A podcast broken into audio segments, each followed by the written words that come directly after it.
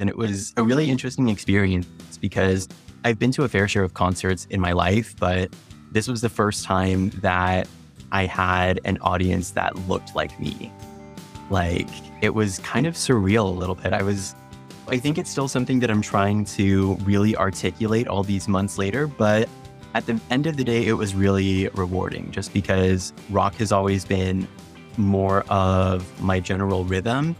And being able to find that this sort of genre existed in Spanish and could help me learn some words and some grammar on top of that was incredibly rewarding.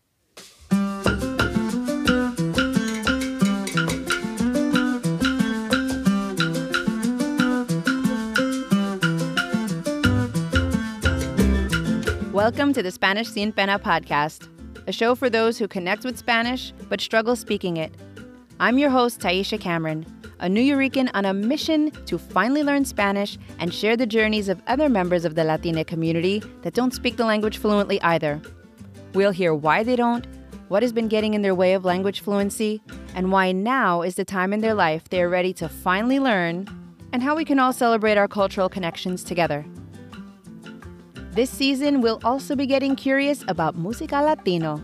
We'll find out how music has helped our guests connect with the community and themselves, as well as learning about some artists to check out and appreciating those whose music has already imprinted on our hearts.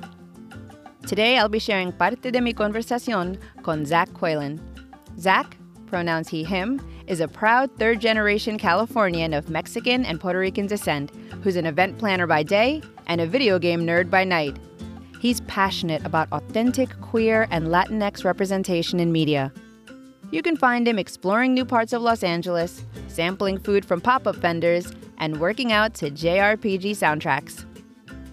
I'm ready to get this show on the road, so en las palabras de Mirabel Madrigal de la película Encanto, let's go! Let's dive in. I want to hear about your story, your your journey through life. But first, I noticed when you logged in that um, you've got a Walt Disney picture behind you. So, when did you start working at Disney? Um, yeah, what was that journey like? And whatever dreams you had to be there, or your life decisions that led you there?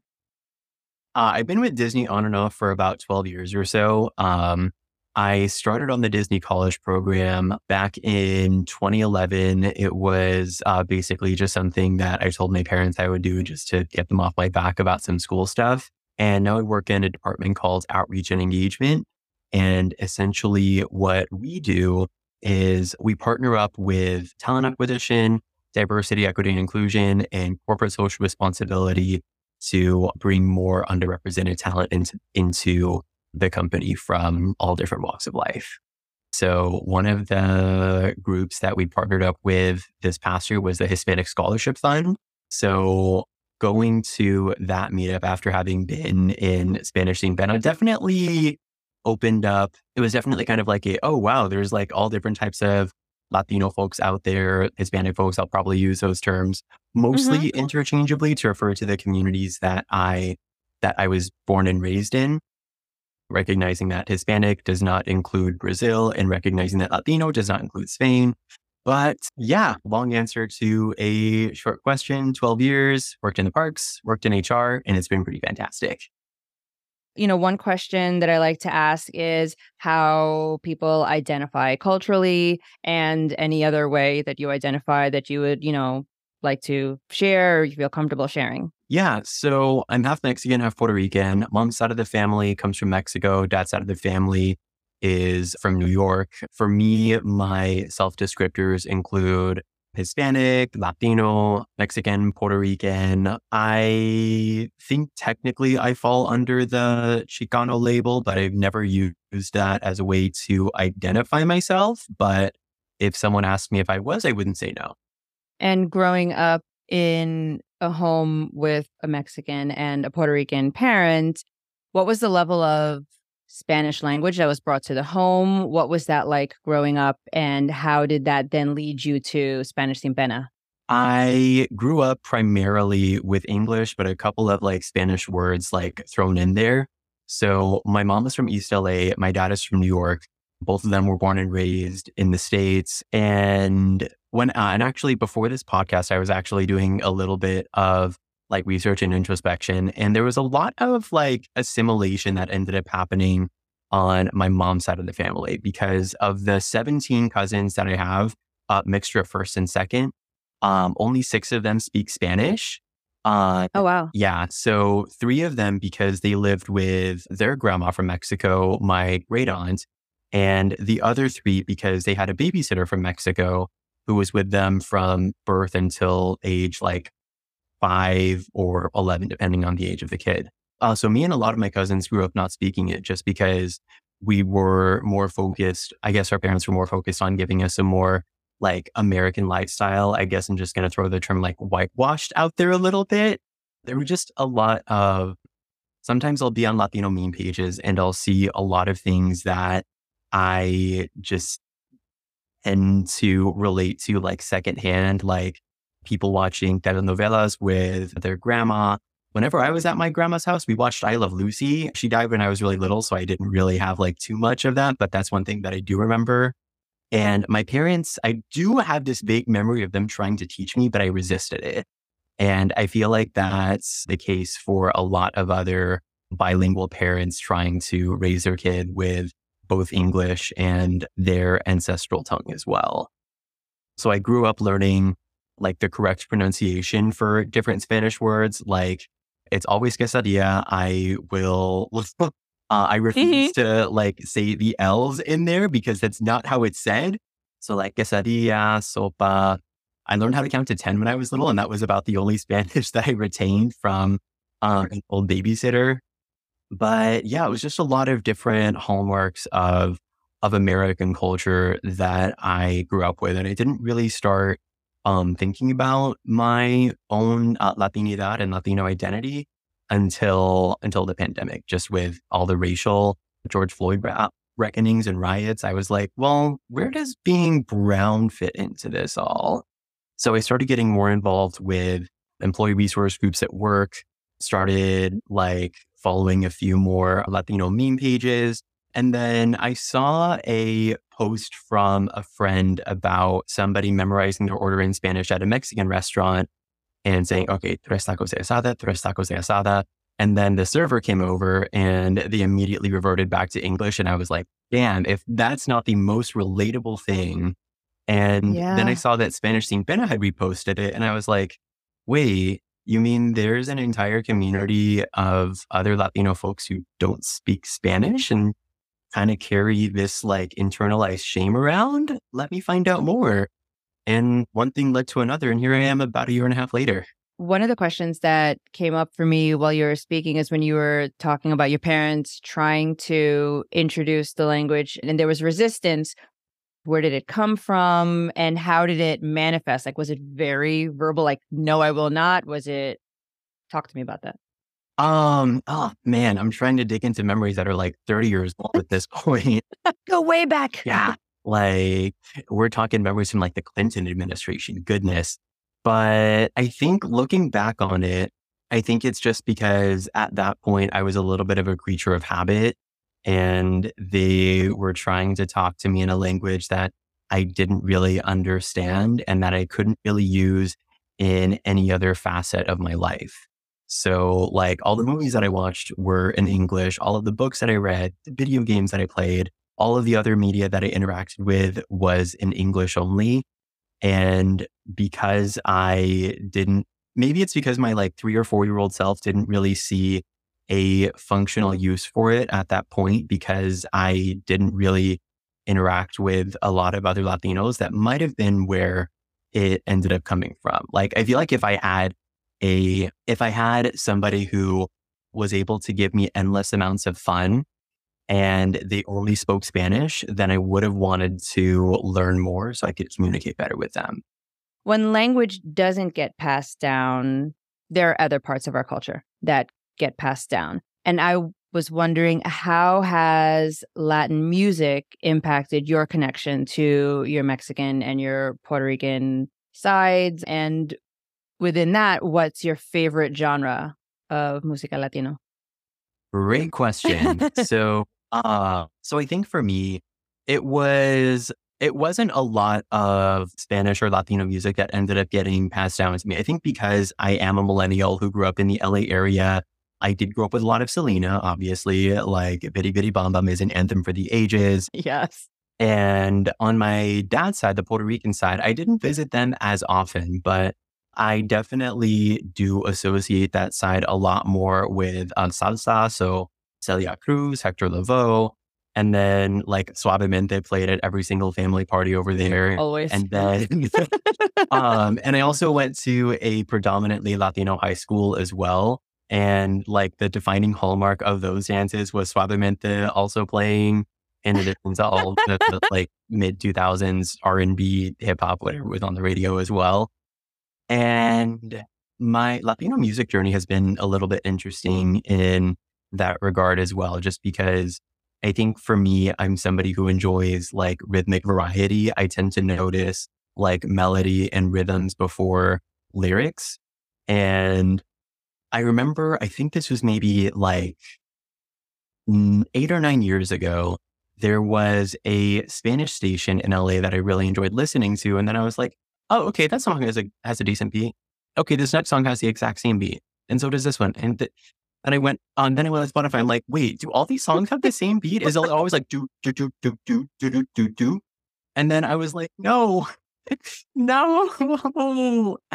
And for a while, I just kind of dropped out of it because I think I enjoy that rhythmic variety. And I was like, well, people always say to listen to Spanish music, but when the only type of Spanish music that you can find is like all has the same rhythm, like, and it doesn't really satisfy you the way that it satisfies everybody else. Like, what's a boy to do? And and what did this boy do? What'd you find?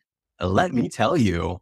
So after I started with uh, Spanish Sin Pena, I ended up finding a Castellano cover of a song from Wreck It Ralph that they also used in a Disneyland parade a few years back. And then somebody commented and said, Oh, if you like their sound, you should also listen to this Colombian rock band Morat. They're really easy to listen to and like their lyrics are like kind of cheesy, but and then I gave them a listen. I was like, oh shoot, okay, I really groove with this. So I actually ended up going back to see them in January after about a year on the program and listening to their to their songs. And it was a really interesting experience because I've been to a fair share of concerts in my life, but this was the first time that I had an audience that looked like me. Like it was kind mm. of surreal a little bit. I was, I guess I'm just more used to like a non Latino audience at different, mu- uh, at different music concerts that I go to. But with this one, I was like, huh, all right. I, I don't know. I think it's still something that I'm trying to really articulate all these months later, but at the end of the day, it was really rewarding just because rock has always been more of my general rhythm and being able to find that this sort of genre existed in Spanish and could help me learn some of and help me learn some words and some grammar on top of that was incredibly rewarding. So it's like, if you don't click with reggaeton, don't worry. There is hope out there for you. I have been there. What was the name of the band again? Morat, M O R A T. Okay. All right. I'll have to look them up. It's great that you continued your journey and, you know, one thing led to another and you found this and were able to be in a space that made you not just from like a musical place, but like fully as like a person feel a more expansive experience and connection to your culture and other ways and you identify. Yeah, like I remember there was a there was a line from have you seen In the Heights, the oh, movie yes. version? Yeah, okay. Mm-hmm. So do you remember how I think maybe sorry spoilers for anybody who hasn't seen it yet, but it's also been two years, so you really should have seen it by now if you're seriously worried about spoilers. Yeah. For real. So there's a line where Nina says about going to Stanford and going off to college in general. Oh, I thought college would be my way out of the barrio, but maybe it can be my way back. Mm-hmm. And to a large extent, that's kind of how I feel about music and language and Spanish in general, just in terms of like finding my way back to Latinidad a little bit. Like if I'm able to learn more Spanish and find more music that I like and just sort of like redefine for myself what it really means to be Latino, then like I don't, then maybe I can be the person that I needed when I was growing up who gave myself endless amounts of fun and give that to somebody else in some way. It's such a powerful journey to go on that like it's so much more than just learning a language. And we would be a completely different experience if either one of us was like, okay, I want to learn, go and learn French right now. You know, oh, there would, oh, yeah. you know, also, can we talk about that for a go minute? there, go there. okay because i think so i think part of the reason that like i wanted to join Spanish Sin Pena was like low key 10% out of spite for everybody who like uh who just like learned spanish in school and was just able to like pick it up and like master it so fluently and i'm like Mhm. yo that's my ancestral birthright i should be able to speak it and and also just like seeing how folks from other cultures would have this sort of gateway or key that that society told me that I should have like it just really frustrated me and I was like no okay I got to be like as Aladdin said one step ahead or I guess one Mhm. jump ahead I forget which line it is One right jump. now um, but yeah, it's like if we were learning, like if we were learning French or if we were learning like ASL or something that we didn't really have a sort of cultural connection to, it would essentially just be like, here's your grammar, here's like your vocabulary for the day, go out and practice. But with us, it's a lot of, okay, here's grammar, here's vocabulary, here's like thought questions to make you think about your entire life journey up until this point with your culture. Yep. And here's expectation that you should already know this. Oh, yeah. and go. I I love that part of this is how can my journey help and be of service to another person on theirs? And so you know i'm interested to know what are the other things that you find have worked for you in learning and practicing the language? And what obstacles you feel that they've helped you you know overcome to learn? I think for me, if there's one thing that I've learned, it's that Spanglish is valid. Like, I remember, I think it was Robert during one of our small group sessions months ago said that if you go far enough back, you'll see that English has a pretty choppy history as well, plus no governing body to like say, oh, this is how you should use the word do and don't. This is how you shouldn't. So it's like English itself is a Creole language. And I feel like if we're able to uh, look at Spanish the same way, you'll find that maybe in a hundred years or so, there's going to be a different dialect of of people who might speak like fluent Spanglish, like all of us here in the program. I would say definitely watching a lot of TV helps as well. For me, my program of choice is Elite. Granted, it's more like Castellano than Latin American Spanish, but still being able to listen to the audio and follow along with the English subtitles. And then if you're brave enough, switching the subtitles to Spanish and seeing how much you Mhm. know really helps a lot as well. And I would say for anybody who's like looking for a show to go into, I mean, I really like Elite because it's it has a lot of queer representation and there's a lot of like murder mystery and those are things that kind of kind of gravitate towards me. But you'll find that a lot of themes can be universal and don't really have a language. So if you're able to find a show with with those themes, then it'll be a lot easier for you to be able to make that connection and learn the language a little bit better. Okay, so in our whole conversation here of your journey with the language, how music has helped you so much connect to the language and your culture, how can speaking Spanish help you in your future? You mean other than being like a little cheese chismosa with other people who speak it? I'm Other than that. no, so I think like uh so I think when you're bilingual or trilingual or however many linguals you are, you kind of get more access to to other ways of thinking and you get access to a lot of other inside jokes as well. And it's a really good way to just kind of connect with people that way. Like you just have this entire like code that a bunch of other people can speak as well. And if you're able to just like go back and forth and kind of belong in more than one place, and that'll really open a lot of doors. And fun fact, I actually went to Colombia about a year ago after seven months in Spanish Sin Pena. And I found myself playing a Spanish translator for a couple of non Spanish speaking friends that either uh, met me over there or that I met along the way. So even though like I was still nowhere near fluent, I'm still nowhere near fluent. I was able to at least decipher some of I was like menus, shop items, and other things like that, and basically just kind of act as a go between. And then on top of that, like if I ever moved to a move to a type of job that would pay extra for being bilingual, that would be an extra like X amount of dollars every month that I could use on more and Morat tickets, for example, video games, other things like that. Um, and yeah, there's just a lot that you can do with with a second language. Like there's so many ways that you can help and connect with people. And I think it's fantastic that all of us in the program are being putting ourselves through that. Awesome. Is there anything that you would like to share? Um, if you want any projects you're working on, social media things that you would like to share for people to follow or whatever, I mean, go ahead and plug it. Do that now if you'd like. One of the questions was Do you have any beautiful, funny, or heartfelt stories that you've learned about your family history while learning Spanish? Yes. I don't have, okay.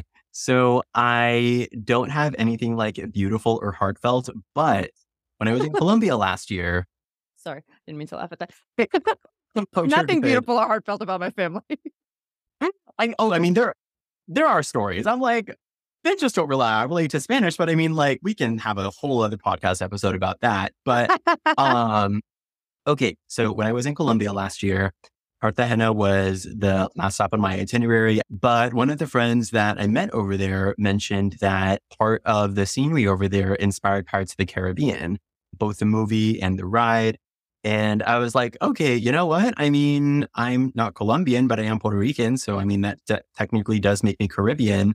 And then my dad and I ended up starting this joke that since my great great grandfather disappeared before my great grandfather was born, and, and because I think there's like four generations of like seafaring men in my family, the joke is now that we're just descended from pirates, except instead of stealing gold, we steal hearts.